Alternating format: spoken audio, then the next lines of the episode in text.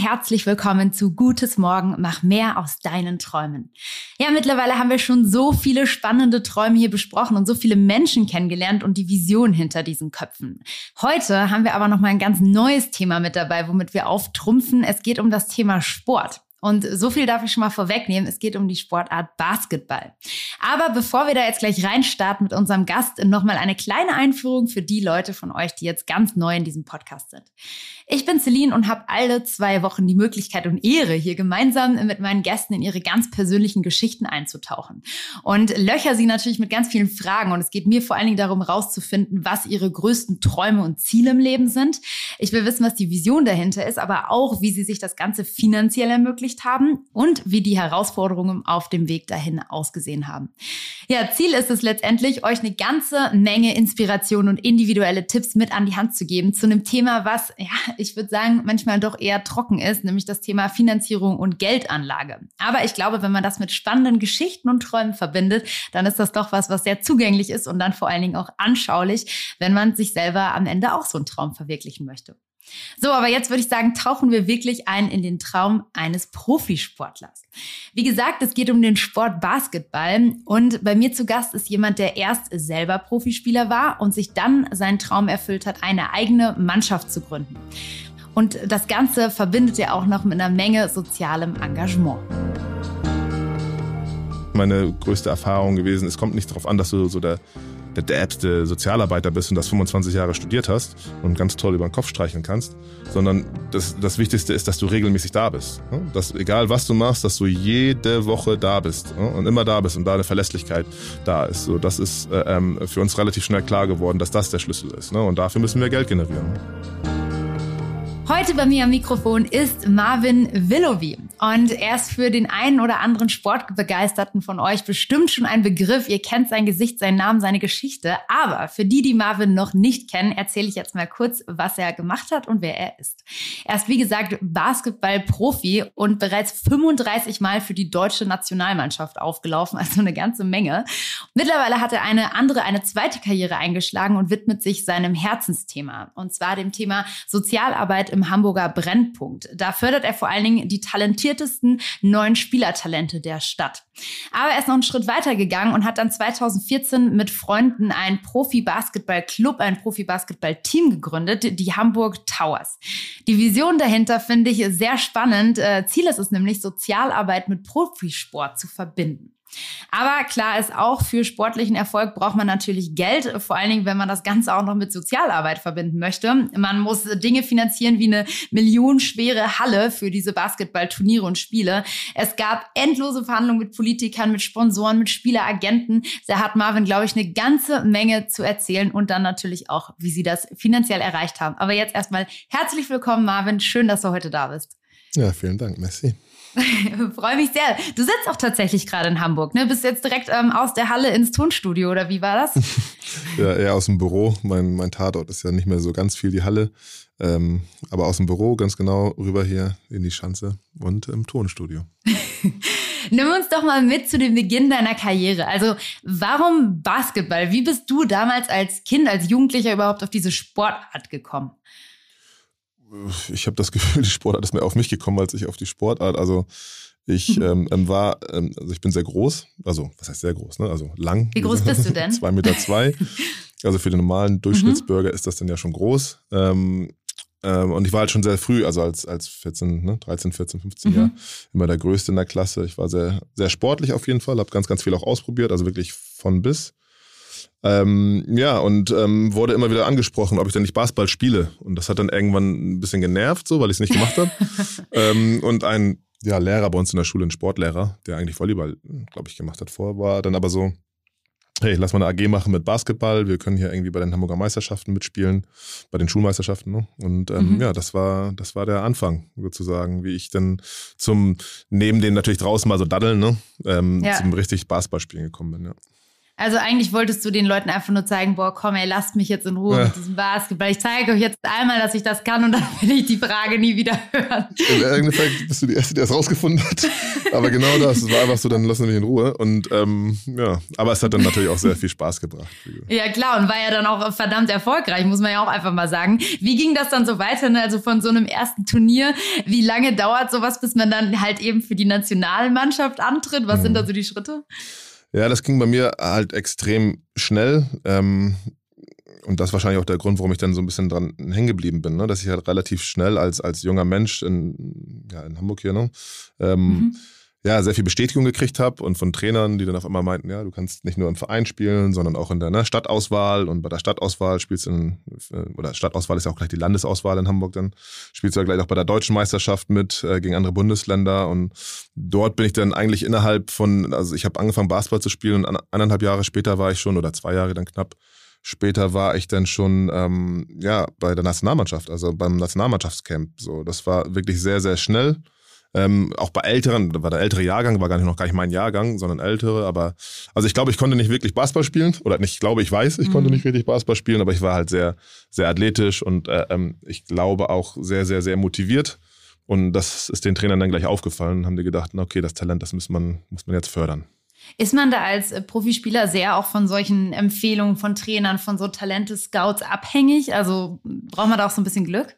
Ja, also erstmal bist du ja noch lange kein Profispieler Spieler, mhm. sondern du bist ja praktisch nur das Talent, ne? Genau. Und, und, und dann ist es, hat das natürlich auch äh, sehr, sehr viel immer mit Glück zu tun. Zum richtigen Zeitpunkt, am richtigen Ort, dass der richtige Trainer dich auch ein bisschen pusht. Und ne? Mhm. bei mir war es der Landestrainer dann in Hamburg, der sofort gesagt hat, hey, der muss schon bei den Älteren sofort dabei sein, weil der kann zwar noch nichts, aber der hört richtig zu und, und, und will lernen, ist super ehrgeizig und es ist, ja, es ist, es ist ähm, schon ein Stückchen Glück, das stimmt schon. Mhm.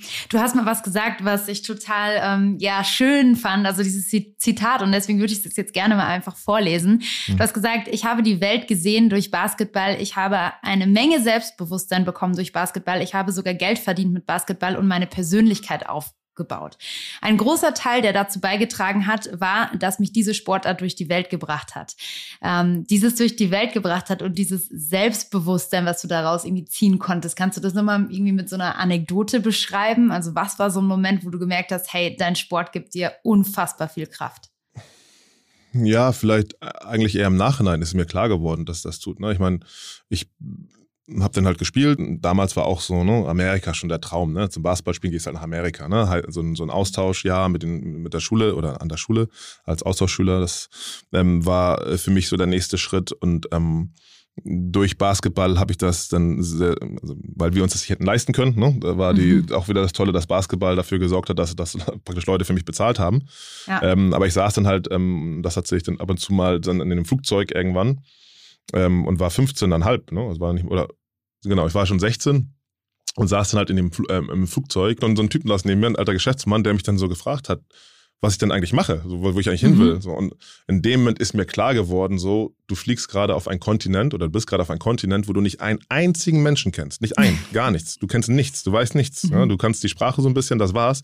Und das machst du, oder das traust du dich eigentlich nur wegen Basketball. Ne? Und auch, dass ich dadurch durch diesen Amerika-Aufenthalt auch so ein bisschen mein, mein Charakter und mein, mein Selbstbild mir aufgebaut habe. Das bei mir, ich bin halt mit nigerianischen Vorfahren, also auch die Hautfarbe mhm. ist halt nicht so typisch deutsch alles und äh, das auch dort drüben nochmal zu erleben, das war für mich ganz, ganz wichtig, ähm, irgendwann zu sagen, ey, pff, ich finde mich eigentlich ganz gut so. Und wenn jemand anderes mich nicht gut findet, dann ist das sein Problem und nicht mein Problem. Ja. Das hat ja ne, durch dieses Reisen oder durch diese, dieses Erleben, durch diese ähm, ähm, Situation, glaube ich schon, dass das dazu beigetragen hat, ne, dass ich diesen, mhm. diese, diesen Standpunkt für mich irgendwann gefunden habe. Und das war alles wegen Basketball. Ich bin in, in Asien gewesen, in Iran gewesen, ich bin in Afrika Krass, gewesen, ja. ich bin in jedem Land Europas gewesen, äh, durch Basketball. Ne? Und ähm, habe natürlich dann auch gelernt, dass verschiedene Menschen ähm, eigentlich immer relativ leicht in zwei Gruppen, die nett oder nicht nett. und dass da eigentlich die Hautfarbe, Sprache etc. Ja, völlig gar keinen Unterschied macht, sondern mhm. eigentlich nur wie sie sind. Das lernt man, oder das habe ich dann auf jeden Fall, ähm, ist mir mal klar geworden, dadurch gelernt, dass ich so viel unterwegs war. Ja. Ja, was waren so die Momente in deiner Profispielerkarriere oder so ein Moment, der dir krass in Erinnerung geblieben ist? War das ein bestimmtes Spiel oder irgendwie ein Teammoment? Was, was hast du da so als ähm, Erinnerung? Na, das ist natürlich super viel. Also das, die größte Änderung ist eigentlich, dass man sich an so viel nicht erinnert. Ne? Also das, was mhm. ich jetzt vielen Nachwuchsspielern, die, die, die groß werden, die jetzt Nationalspieler werden oder in die Bundesliga kommen und oder ne, auf Nationallehrgänge fahren oder zu Europameisterschaften fahren, dass ich denen immer sage, Jungs, erstmal macht Fotos, aber setzt euch auch echt mal eine halbe Stunde hin und versucht mal wirklich im Hier und Jetzt zu sein und zu sehen, mhm. was ihr da macht. So das ist so viel, was auf euch einprasseln wird die nächsten Jahre, dass ihr halt mhm. das alles so einfach hinnimmt. Und äh, ähm, ähm, ja, das ist schade. Ne? Ähm, ähm, natürlich gibt es ein paar Momente, wenn man dann irgendwie, in der Kölner Arena haben wir vor 14.000 Leuten gespielt. Mhm. Das war in, in, Deutschland für so ein normales Bundesligaspiel eigentlich. Äh, das war total krass für mich da und habe ich auch ganz gut gespielt. äh, habe mich natürlich gefreut, äh, ähm, ähm, dass sowas äh, passiert. Oder wie gesagt, das im Iran, ne? dass ich den Iran, äh, zwei Wochen im Iran war, äh, um Basketball mhm. zu spielen und da auch die Kultur und, und viel besser verstanden habe. Ich habe viele Freunde hier in, in, Hamburg aus dem Iran, viel besser verstanden habe, wo die eigentlich herkommen und, und, und warum sie vielleicht in manchen Sachen so reagieren und so reagieren. Also ähm, ja, es gibt nicht den einen Moment, sondern äh, es sind einige auf jeden Fall. Dann kam aber auch der Zeitpunkt, äh, an dem du dann deine Profispielerkarriere niedergelegt hast. Kannst du uns nochmal mitnehmen, warum das so war und was das für ein Moment war? Was hat das in dir ausgelöst? Also niedergelegt habe ich sie nicht, sie wurde mir, sie wurde mir weggenommen. Oh, ähm, Gut. Ja, Profisport ist halt äh, ähm, ähm, alles immer schön, solange wie der Körper funktioniert und, und mhm. der Körper mitmacht. Und leider war bei mir, also ich war relativ früh relativ gut und schon Nationalspieler und, und, und in Amerika und, und also sehr, sehr weit. Ich war aber auch schon mit 27 an dem Punkt, dass ich eine Verletzung hatte, die ähm, trotz zwei, drei OPs halt nicht wieder so unter Kontrolle gebracht werden konnte, dass ich weiter Leistungssport mhm. treiben kann. Und in dem Moment bist du ja schon in deiner Wolke drin, in deiner Welt von, von ne, du hast ja auch nur Basketball-Profi-Leute um dich eigentlich. Äh, ähm, da fällst du schon ganz schön raus auf einmal, ne? weil dir dann klar wird, ja. dass das ein Business ist so oder ein ne, Moving Truck, also ein ne, beweglicher Zug, der mhm. sich fortbewegt und du hast dann das Ticket nicht mehr und dann bleibst du halt am Bahnhof sitzen. Und dann sitzt da aber erstmal kein anderer, sondern dann bist du also für sich natürlich ein bisschen alleingelassen mhm. und, und frustriert. Ähm, ähm, ja, und mit 27 war es natürlich dann auch in dem Sinne ganz schön früh. Dann hast du ja aber letztendlich ein Projekt gestartet, was nochmal irgendwie deine Karriere in meinen Augen auf ein ganz anderes, neues, krasses Level gehoben hat. Äh, du hast irgendwie angefangen, dich sozial auch zu engagieren. Woher kam dieses Engagement? Also ist das irgendwie was, was dich immer interessiert hat, so soziale Arbeit, Menschen zu helfen? Woher kommt dieses Helfergehen bei dir? Äh, ich weiß nicht, ich sehe es auch nicht so. Also das ist so ein okay. bisschen, das ist ja etwas, was so andere mhm. Leute auf dich drauftragen und dann irgendwie mit Sozialarbeit das dann irgendwie betiteln irgendwie.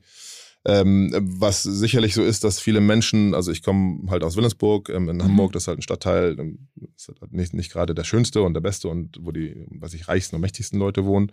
Ich komme halt aus der Welt irgendwie selber und ähm, nochmal, ne, bin halt sehr dankbar, was der Basketball mir geben konnte auf dem Weg. Und auf dem Weg zur Profikarriere und zu diesen ganzen Momenten ähm, gab es viele Trainer und, und Leute, die mich unterstützt haben, ne? die einfach, ohne dass sie jetzt in dem Sinne Geld sofort dafür kriegen, außer vielleicht ihre Aufwandspauschale da im e.V., mhm. ähm, aus ihrem Weg rausgegangen sind, um, um mich zu unterstützen. Und das habe ich äh, immer als sehr wertvoll gesehen. Es gab da zwei, drei oder einen, der ganz besonders viel für mich gemacht hat. Ähm, und seine Einstellung, die er hatte, dass er auch selbst zu dem Zeitpunkt, als wir alle, also die Spieler von ihm, sehr viel Geld schon verdient haben, hat er uns trotzdem noch weiter weiter, ähm, ähm, ähm, also es hat nie Geld gekostet. Es ging niemals um Geld. Es ging immer nur um die mhm. Sache und es geht immer nur darum, uns besser zu machen.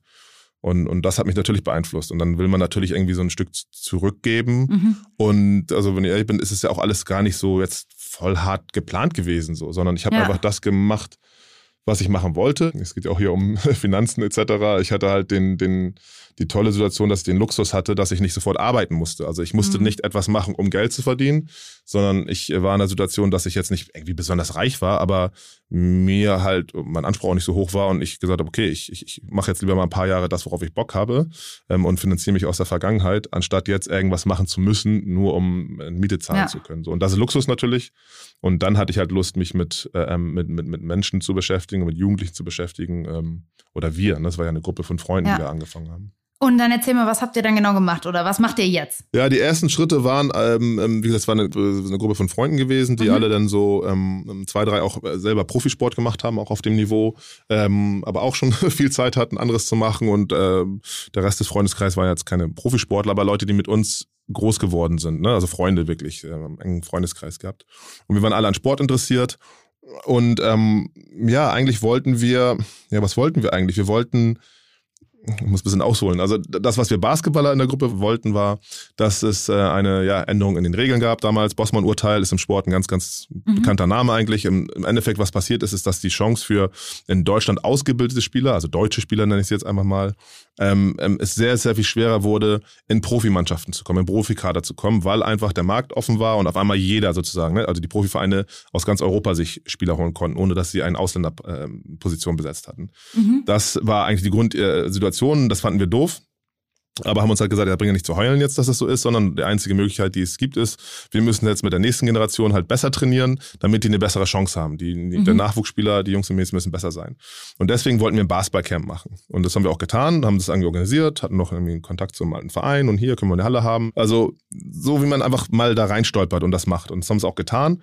Ähm, und äh, sind auf zwei Ebenen Sachen passiert. Einmal, dass äh, danach uns von von der Handelskammer sind wir mal zur Handelskammer gegangen und gesagt, okay, wie geht das eigentlich hier alles?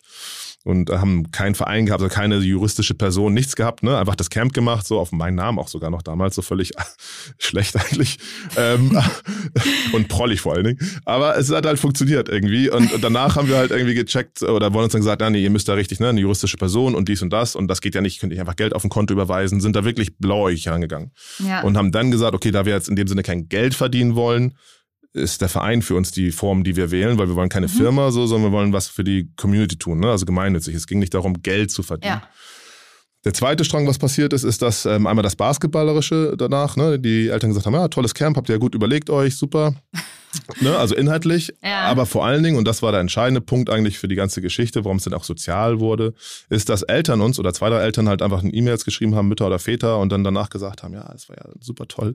Ne, mein Sohn kam nach Hause und hat irgendwie einen Streit zwischen zwei anderen T äh, Kindern hier äh, geschlichtet, indem er gesagt hat, hey, wir sind ja ein Team und ein Team muss sich an, äh, an Regeln halten. Ne? Und oh, ähm, cool. waren halt happy darüber. Und wir so, oh krass, ja, na klar, haben wir irgendwann mal nebenbei erzählt. Und mhm. andere Mail war dann, ja, mein Sohn oder unser Sohn oder Tochter, weiß ich gar nicht mehr, möchte jetzt unbedingt Salat essen und sich gut ernähren, weil das ja so wichtig ist, wenn man erfolgreich im Sport sein will. Mhm. Also auch etwas, was man nebenbei den Kids in der Woche, wenn du eine Woche mit Kindern in der Halle bist, ja, klar erzählst du denen auch irgendwie was, ne, was du denkst, was sinnvoll ist. Aber da wir alle äh, noch jung und äh, ähm, ähm, wild entschlossen waren, haben wir gesagt, ja, wir wollen ähm, das, was wir da an Feedback kriegen, wir wollen das besser machen. Dann müssen wir mhm. am nächsten Camp ein besseres Camp machen, wo wir noch besser Basketball dem beibringen, aber halt auch mal uns mit diesen Themen wie nebenbei erzählen, was Teamfähigkeit ist oder nebenbei erzählen, mhm. was, also, was man essen sollte. Dann lass uns doch mal richtig eine Stunde hinsetzen und über die Themen reden mhm. mit den mhm. Jugendlichen und mal hören, was die eigentlich wissen wollen und mal gucken. Und so fing es an, dass wir neben dem rein Basketball, also diesen auch Leistungsgedanken mhm. Basketball, du musst besser im Basketball werden, den Gedanken Sozial, Vermittlung von sozialen Fähigkeiten durch Sport. Das, da eigentlich, ja, das war die Geburtsstunde. Cool. Und dann mit, gepaart mit dem, dass wir jetzt einen Verein haben mussten, mussten wir auf einmal auch eine Satzung schreiben und all sowas. Und dann war für uns klar, okay, wir wollen einen Verein machen. Und der, der Zweck des Vereins ist die Vermittlung von sozialen Kompetenzen durch Sport. Das ist das, was wir machen wollen. Und mhm. ich habe das nicht als Sozialarbeit in dem Sinne gesehen und ich glaube auch keiner von uns, obwohl es natürlich uns bewusst ist. Jetzt sogar noch äh, Mitgeschäftsführer ist Soziologe. Also der hat da schon, ist auch schon wissenschaftlich rangegangen so ein bisschen. ähm, aber ähm, ja, wir haben uns jetzt nicht als Sozialarbeiter dann gefühlt, sondern als, ja, wurden noch so betitelt dann, ne, von der Stadt auf einmal den Auftrag gekriegt, nochmal Camps zu machen. Ja, cool. Und in die Brennpunkte reingehen, weil ihr sprecht ja die Sprache der mhm. Jugendlichen so toll und äh, ähm, na klar, also ich war davor dann durch dieses Sport halt auch oft noch in, in, Funk und Fernsehen und dann hören die Kids natürlich anders zu und das haben wir auch ausgenutzt so, ne? und das mhm. haben wir auch dann ich oder wir durch meine Person und mein Kollege war ja auch noch Profisportler ein bisschen ausgenutzt, weil du die Kids erstmal dadurch gekriegt hast, dass sie dir zuhören. Ne? Ja. Uns war aber schon klar und die Verantwortung war auch da, dass wir dann uns aber wirklich Gedanken darüber machen, was erzählen wir denen denn eigentlich? Äh, heute macht ihr die Camps immer noch?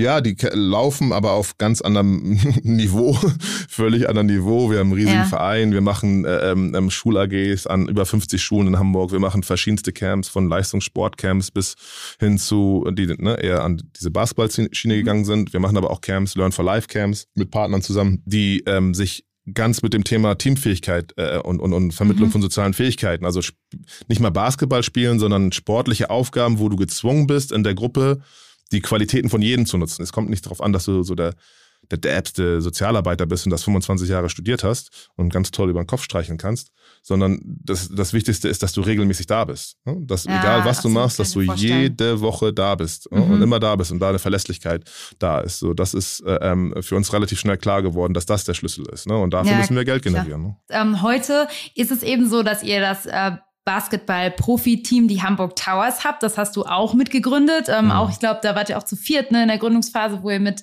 äh, vier, fünf Leuten diesen Verein äh, aufgebaut habt. Wo steht der jetzt? Der ist jetzt in der Bundesliga, ne? Ja. das ist ja schon krass ja, das ist ein bisschen äh, schwierig. Wir haben schon angefangen mit dem Basketball, also mit den Jugendmannschaften haben wir praktisch alleine schon, ohne die Hamburg Towers, also diese Profimannschaft angefangen. Ist haben wir erstmal einen Deckel gemacht mit einer U16 und U19 Bundesligamannschaft, also Jugend-Bundesliga und Nachwuchsbasketball-Bundesliga äh, Mannschaft, in der wir ähm, ja, Spieler dann spielen lassen konnten, ne, die sich dann gut entwickelt haben und besser wurden. Und dann haben wir auch noch eine Profimannschaft draufgesetzt, ähm, ähm, die 2014 dann an den Start gegangen ist, in der zweiten Liga ähm, ähm, gespielt hat dann und mit der sind wir vor zwei Jahren aufgestiegen in die erste Basketball-Bundesliga und jetzt sind wir im zweiten Jahr in der ersten Basketball-Bundesliga. Aber wir sind natürlich super happy, ähm, dass wir in so kurzer Zeit, also auch wenn es Jahre sind, ähm, ähm, jetzt im, im, Oberhaus der Bundesliga, also ne, in der allerhöchsten Liga spielen können und da schon zu den Top-Mannschaften in diesem Jahr ja, zumindest gehört haben. Wahnsinn. Und wie du richtig sagst, spült das ja am Ende eben dann auch Geld in die Kasse, um dann eben entsprechend aktiv zu werden auf einem anderen Thema, eben auch auf diesen Trainingscamps für die Kids mhm. da zu sein, regelmäßig da zu sein. Äh, ja, super cool.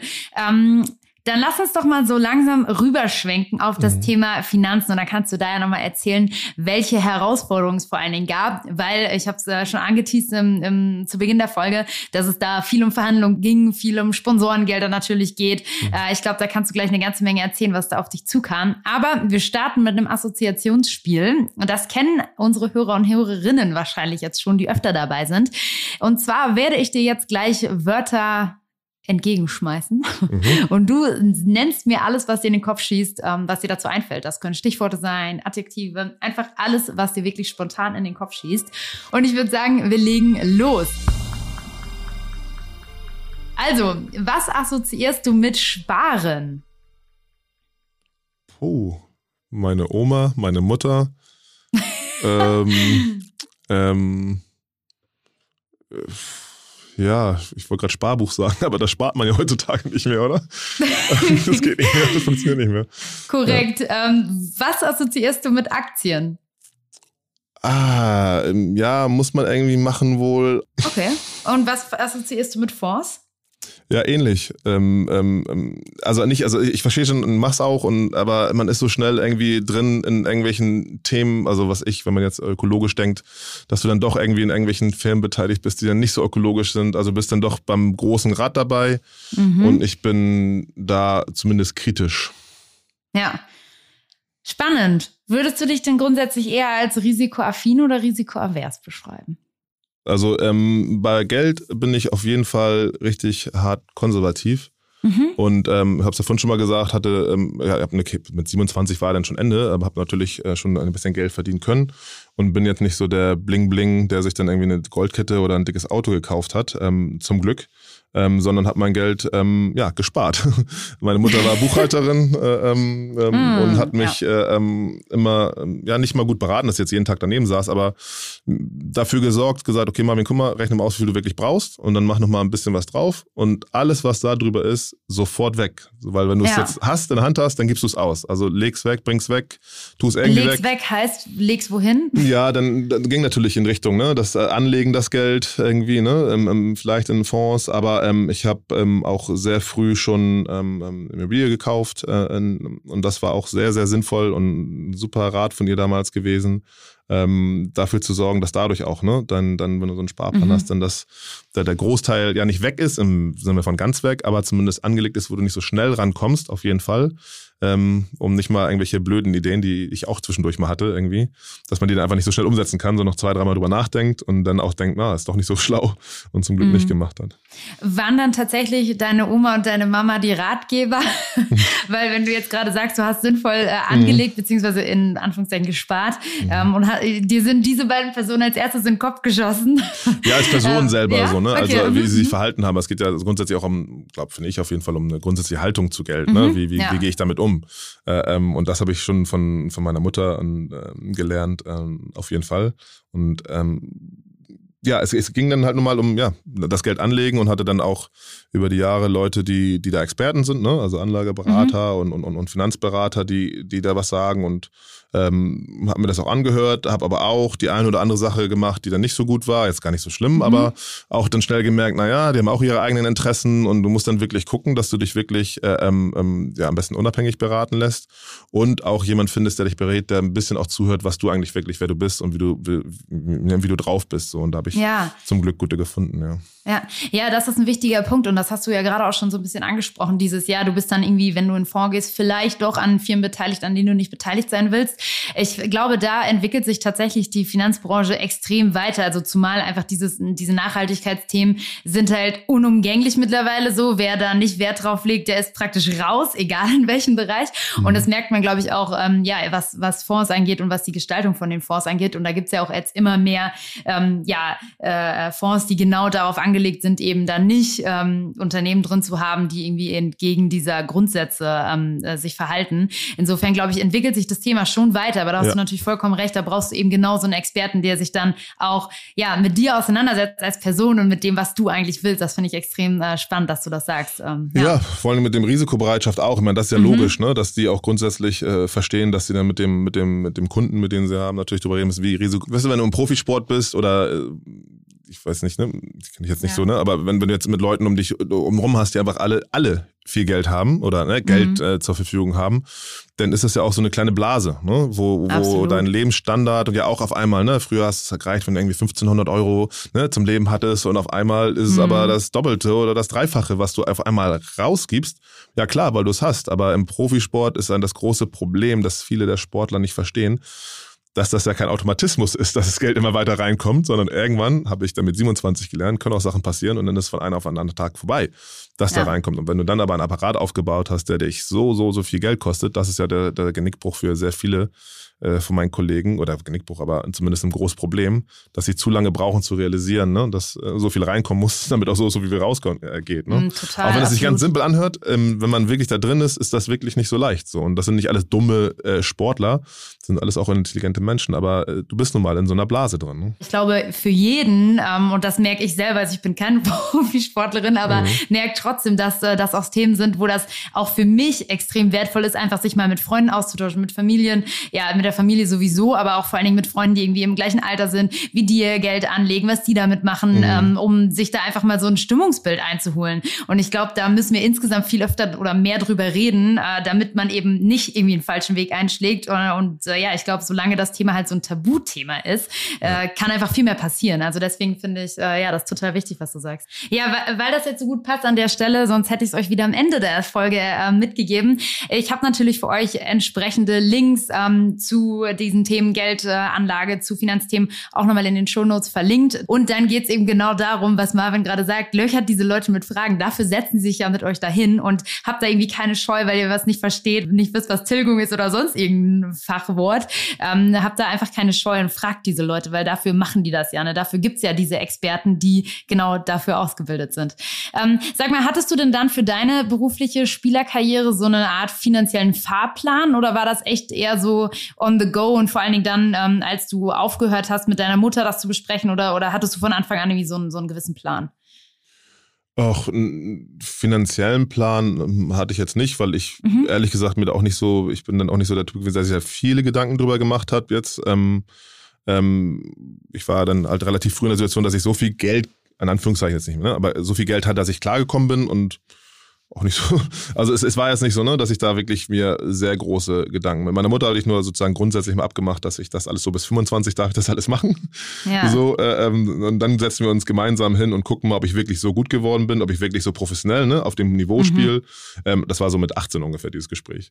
Und ja. dann war ich aber mit 2021 schon, wie gesagt, auf einem Niveau, wo dann klar war, dass das mein Beruf weiter äh, werden wird. Ne? Ja. Und dann ging es los, dass ich äh, ähm, genau mir ein bisschen über das Geld, was ich zu, zu über hatte, dass ich da mir Gedanken gemacht hatte und den Fahrplan, wenn überhaupt hatte, dass ich immer nur ne, so und so viel Prozent wirklich mhm. ausgeben möchte und so und so viel Prozent, das war die groß, der große Prozentsatz, weg erstmal. Erstmal Kannst weglegen. du sagen, wie viel das sind? Also wie viel Prozent äh, zur Seite legen und wie viel Prozent ausgeben? Ähm, oh, es, es, waren mehr als die Hälfte, die ich weggelegt habe, auf ja. jeden Fall. Ähm, im, im, Profisport muss man auch wissen, in der Regel kriegst du ein Auto und eine Wohnung ne? oder ein ja. Haus oder wie auch immer. Das ist schon also, mal chillig. Genau, das ist schon mal die, ein, ein, großer Kostenpunkt, den du, den du einfach mhm. nicht hast. Ne? Ähm, ähm, wenn du dann natürlich den, und das passiert dann oft, ne, das Bedürfnis hast, dann noch eine bessere Wohnung und noch ein besseres Auto, wie gesagt, da sind wir mhm. wieder bei der Wolke, ne, weil der Kollege drüben fährt, ne, und dann, äh, ähm, aber da habe ich zum Glück nie mitgemacht. So, das war mir völlig egal, so, das hat mich nicht interessiert, sondern das, was ich dann gekriegt habe, habe ich gerne genommen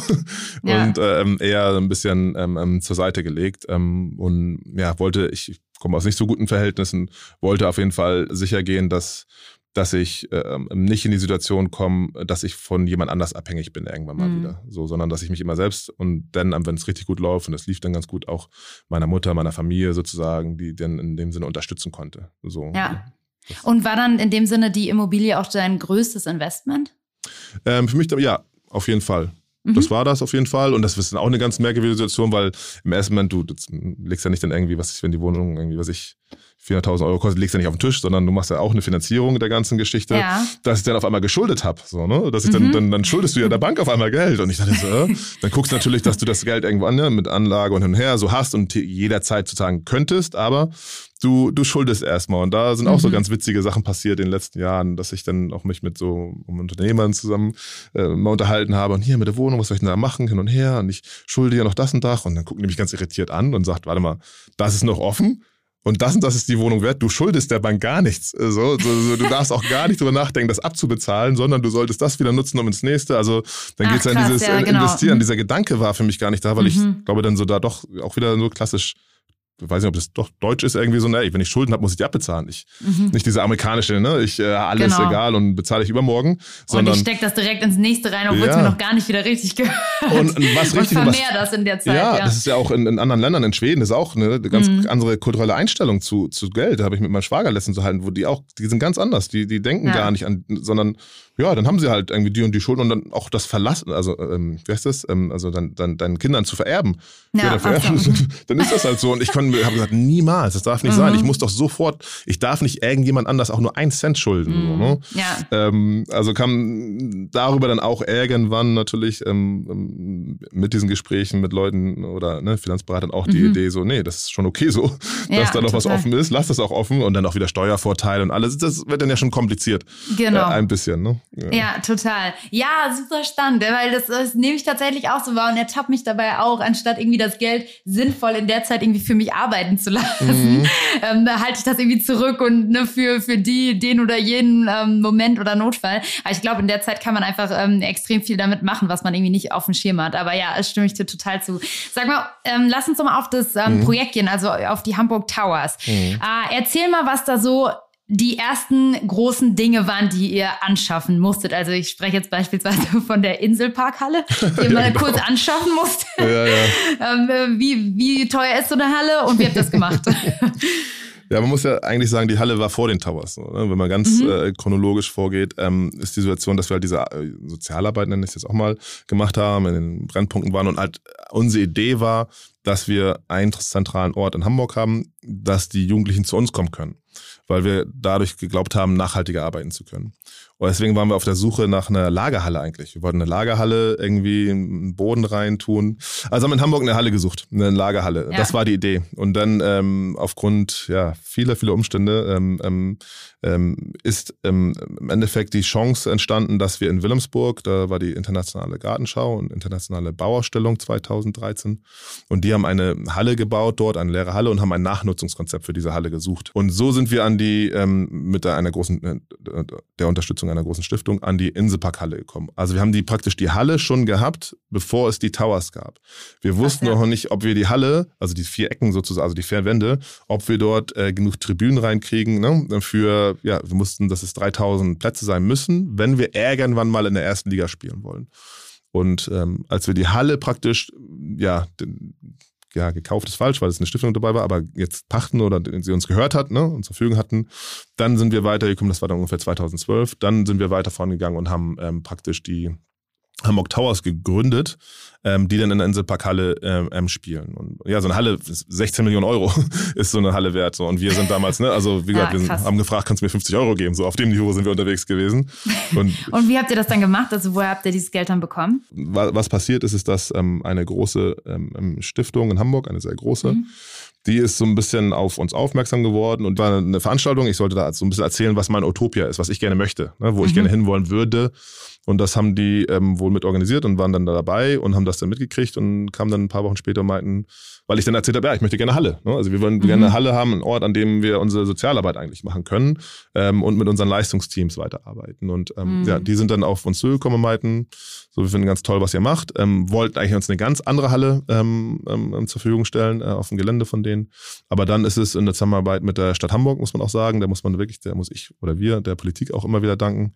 Das war, ähm, da haben wir viel Unterstützung gekriegt, also jetzt nicht cool. so sehr mhm. wirtschaftlich, aber informell, dass es dann doch geklappt hat, dass wir die in diese Nachnutzung der Blumenhalle ähm, gegangen sind. Und mhm. dadurch sind wir dann auch wirklich in Wilhelmsburg verankert gewesen. Dann die auch und vor allen Dingen da dann, wo deine Karriere selber begonnen hat. Ja, das ist so ein richtig genau. schöner Kreis, der sich dann ja, damit ja. schließt. Ja, ich bin ja wirklich aus dem Stadtteil und wie gesagt, das ist jetzt auch nicht so der beliebteste immer gewesen in Hamburg, um es mal so ausdrücken.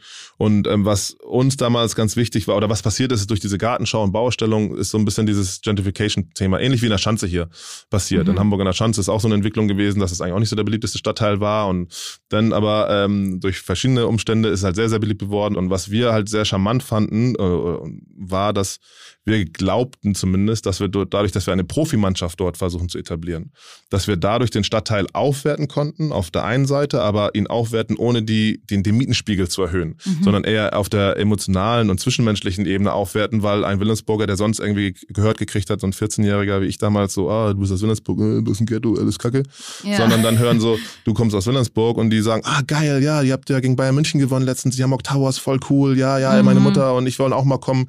Also, dass man mit was Positives Positiven ja. in Verbindung gebracht wird. So, das war damals so, so ein Grundgedanke oder eine, eine, Hoffnung, die wir hatten.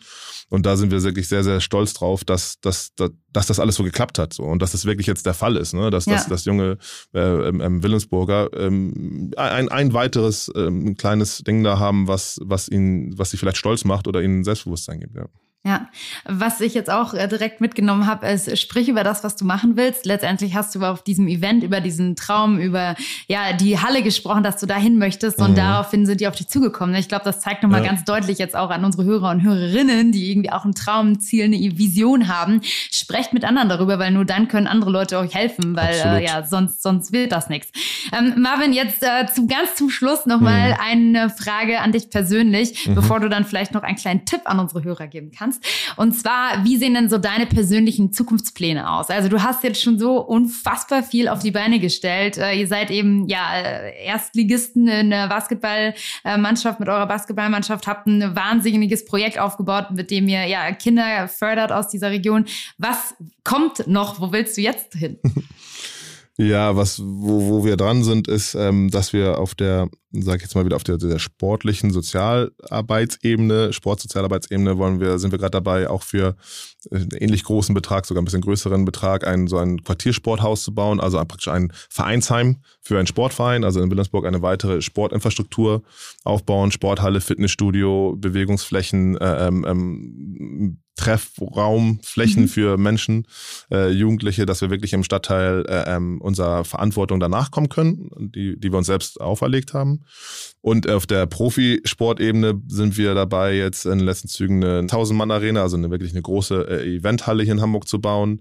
Das, da reden wir irgendwie um 150 Millionen Euro. Das ist wirklich sehr, sehr, sehr, sehr großes Projekt, ähm, mhm. wo wir, ja, es, es, müsste wirklich jetzt wie jeden Tag offiziell den Ort ähm, ähm, bestätigt kriegen, an dem wir das bauen können. Das wird sicherlich noch vier, fünf Jahre dauern, bis das Ding steht. Aber ähm, im Moment ist wirklich sehr viel Infrastruktur. Weiter Infrastruktur ja. aufbauen. Ähm, ähm, inhaltlich ähm, ähm, arbeiten wir sehr, sehr viel und gut. Ähm, ja, und nebenbei möchte ich auch einfach lernen, ein bisschen weniger zu arbeiten und ein bisschen mehr ähm, Zeit für Sachen übrig zu haben, die jetzt nicht unbedingt nur Arbeit sind.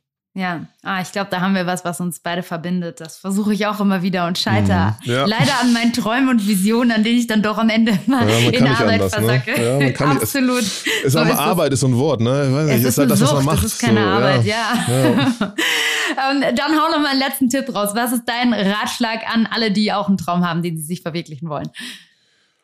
Oh, ein Tipp an alle, die. Ähm, ähm, umgib dich mit Leuten, das habe ich das Glück gehabt, die, die dich fördern, ne? die dir, die nicht so in diesen Schubladen denken, die auch mal outside of the box denken können, die, die, ja, die, die dir positive Energie geben. Ich glaube, das war ganz Anfang ganz wichtig, dass wir ein Freundeskreis waren, auch wenn sich das dann immer mehr zu so einem Zweierteam jetzt entwickelt hat, ähm, das übrig geblieben ist. Ich glaube, das ist ganz, ganz wichtig. So. Und, und für mich war ganz wichtig, irgendwann zu sagen, ja, fuck it, was die anderen sagen, ob ich nun gut, schlecht, hell, dunkel, alles egal, ich finde mich gut so und das zumindest denken. Sagen ist dann ja auch wieder nah an Arroganz, aber denken muss auf jeden Fall sein. Also wenn du selber nicht glaubst, dass du, dass du, dann, dann wird das wahrscheinlich auf dem Niveau kein anderer tun.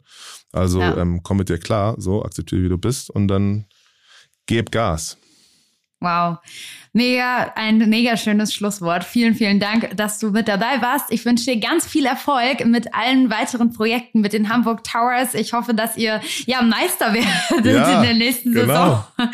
ähm, super cool, dass du deine Erfahrungen geteilt hast und vor allen Dingen auch nochmal so offen über das Finanzthema gesprochen hast. Das ist Klar. natürlich auch nicht selbstverständlich. Danke, danke, danke, Marvin. Danke dir.